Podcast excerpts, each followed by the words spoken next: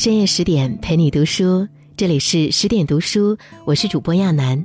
今天要和你分享的是西西里的美丽传说：人最大的恶是见不得别人好。如果你也喜欢今天的文章，欢迎拉到文末给我们点个再看。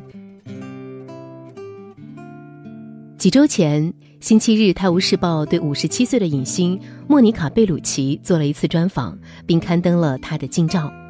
不少网友在留言区写下了相同的一句话：“她有皱纹了，也变胖了，但她仍旧美丽。”这句话正是她的成名电影《西西里的美丽传说》中的一句经典台词。二十年前，莫妮卡的魅力被大导演朱塞佩·托纳多雷发现，并将其完美的呈现在了电影里。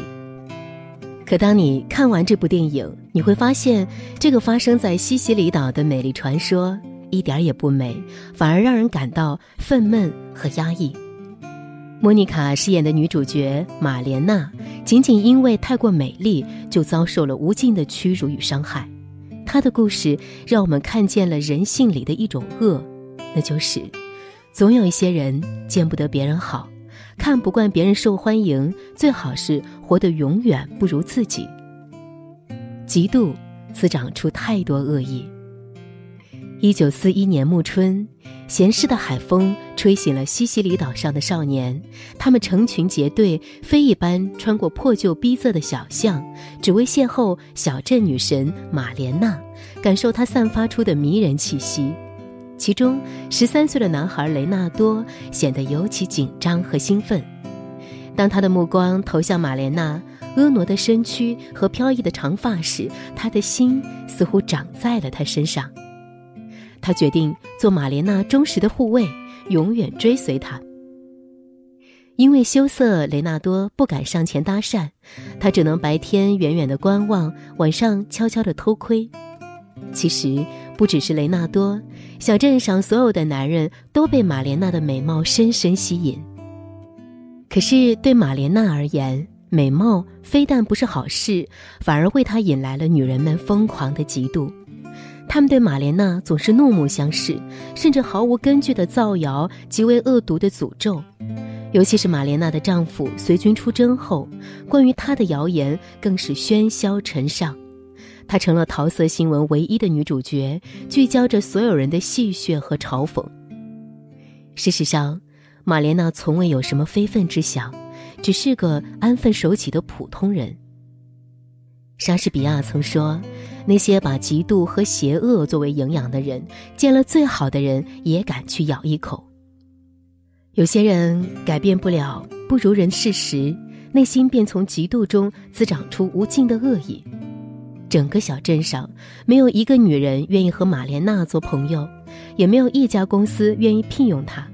甚至有人给政府写信诬告她不守妇道，导致了玛莲娜的父亲丢了工作，并与她绝交。渐渐的，玛莲娜再也不想出门，她整天待在家里，想不通自己到底得罪了谁。作家山谷木说：“有些人，就算你没得罪他，他也会嫉妒你、诋毁你，甚至想毁灭你。”这些人看到别人比自己漂亮，就绞尽脑汁造谣生事；看到别人过得幸福，就想方设法使点绊子；看到别人好事将近，就损人不利己的去阻挠。即使你什么错都没有，在他们眼里，你活得好就是最大的错。人性善妒，我们要学会克制内心的贪婪，否则害了别人，也跑偏了自己的人生方向。格局越小的人，越见不得别人好。古人云：“妒人之能，信人之师。”那些习惯嫉妒的人，总爱看别人出丑，最好是对方遭遇点什么不幸。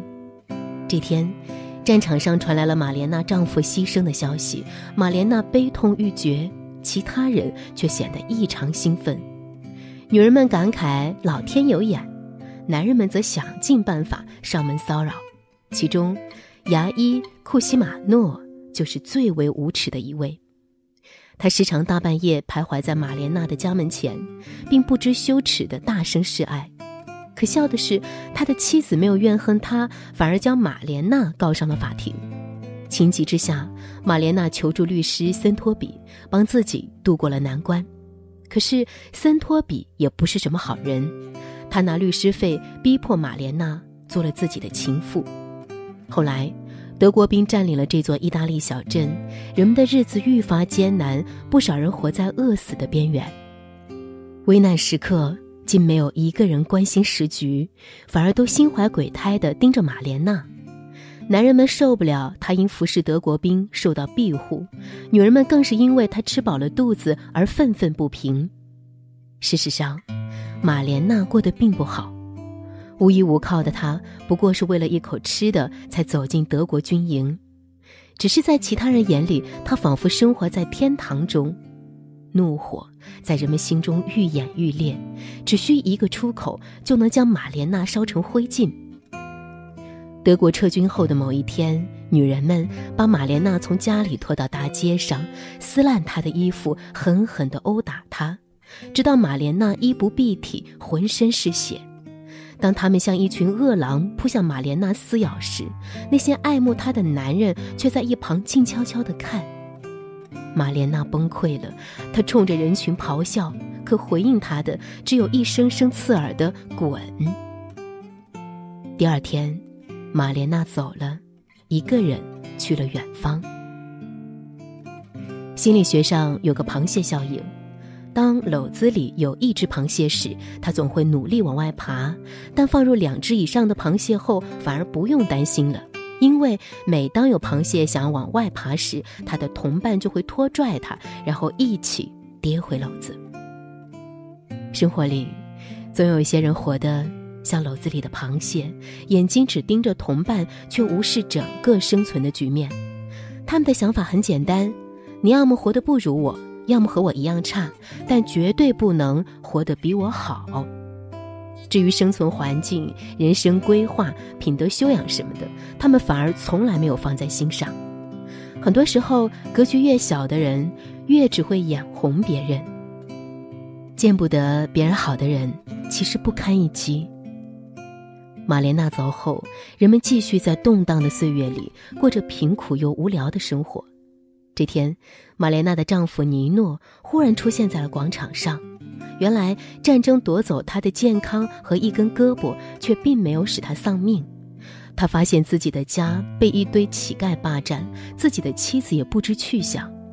渐渐的，尼诺听闻了妻子当年的事，他不相信妻子是大家口中的荡妇，但他对发生的一切都无能为力。就在尼诺不知所措时，他收到了一封匿名信。这封信其实出自男孩雷纳多之手。雷纳多不仅为玛莲娜澄清了事实，还告诉了尼诺，当年玛莲娜乘坐的火车开往了墨西纳。如果说从小镇上找出唯一一个好人，也许就是雷纳多了。他对玛莲娜的爱慕不比任何男人少，但只有他做到了用心守护。几天后，尼诺消失了，和当初玛莲娜的消失一样，没有引起任何波澜。但故事远远没有结束。一年后，尼诺带着玛莲娜回来了。当他们挽着胳膊，坚定地穿过广场时，那些欺辱过他们的人竟不敢与之对视，似乎有种力量从这对苦命人身上散发出来，帮他们击退了所有的恶意。回来后的玛莲娜像变了个人，她不再躲闪，也完全不在乎别人说什么。她坚定从容地过着自己的日子，每天把自己收拾得干净得体，挎着篮子去集市上买菜，回家后为丈夫烹制美味的菜肴。相反的，当初那些见不得她好的人都蔫了，他们不再散布谣言，不在背后诋毁，不敢直视玛莲娜的身影，甚至还有些人向玛莲娜主动示好。其实。见不得别人好的人是不堪一击的，只需无视他们，把自己的日子过好，就是对他们最大的回击。爱默生曾说：“强者容易变强，正如弱者容易变弱。”对待爱妒之人，最好的办法就是选择忽视，用一颗坚韧的心为满身风雨的自己撑起一把伞。瑜伽师地论有言：“心怀染污，不喜他容，故名为嫉。”嫉妒源自一个人的贪婪和自私，他将人性中的恶放大到极致，令人不寒而栗。西西里岛的美丽传说，最终呈现于荧幕之上的，不仅仅是一个漂亮女人浴火重生的故事，更是一场显微镜下的人性大战。玛莲娜背负着美丽的原罪，落入一张极度结成的大网。当她从九死一生的险境中走出，才发现那些见不得她好的人，只不过是脆弱的纸老虎。当你看完这部电影，或许会因为那些残忍至极的情节感到难过，但别忘了，这之中也包含了玛莲娜的破局之道。那就是我们既不做善妒的人，也要让自己变强，不惧怕人世间的险恶，勇敢的活出自我，与朋友们共勉。